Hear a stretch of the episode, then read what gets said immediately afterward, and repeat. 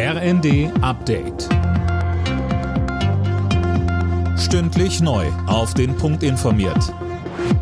Ich bin Tom Husse. Guten Morgen. Der Städte- und Gemeindebund verlangt nach dem Auslaufen des 9-Euro-Tickets eine Nachfolgelösung. Es müsse ein bundesweit gültiger, einheitlicher und günstiger Tarif folgen, so Hauptgeschäftsführer Landsberg im Handelsblatt. Einzelheiten von Lisa Hofmann. Wir brauchen keinen kurzen ÖPNV-Sommer, sondern ein flächendeckendes ÖPNV-Land, sagte Landsberg der Zeitung und verlangte auch gleich mehr Geld von Bund und Ländern.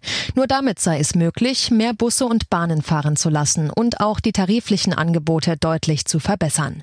Ähnlich äußerte sich auch der Verbraucherzentrale Bundesverband, der ebenfalls konstant günstige Ticketpreise fordert, damit der Nahverkehr gestärkt und die Fahrgäste gehalten werden.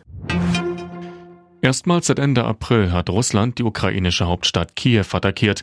Raketen sind auf Ziele in Außenbezirken abgefeuert worden. Nach ukrainischen Angaben wurden Eisenbahneinrichtungen getroffen. Moskau dagegen erklärte, es seien frisch aus dem Westen gelieferte Panzer zerstört worden.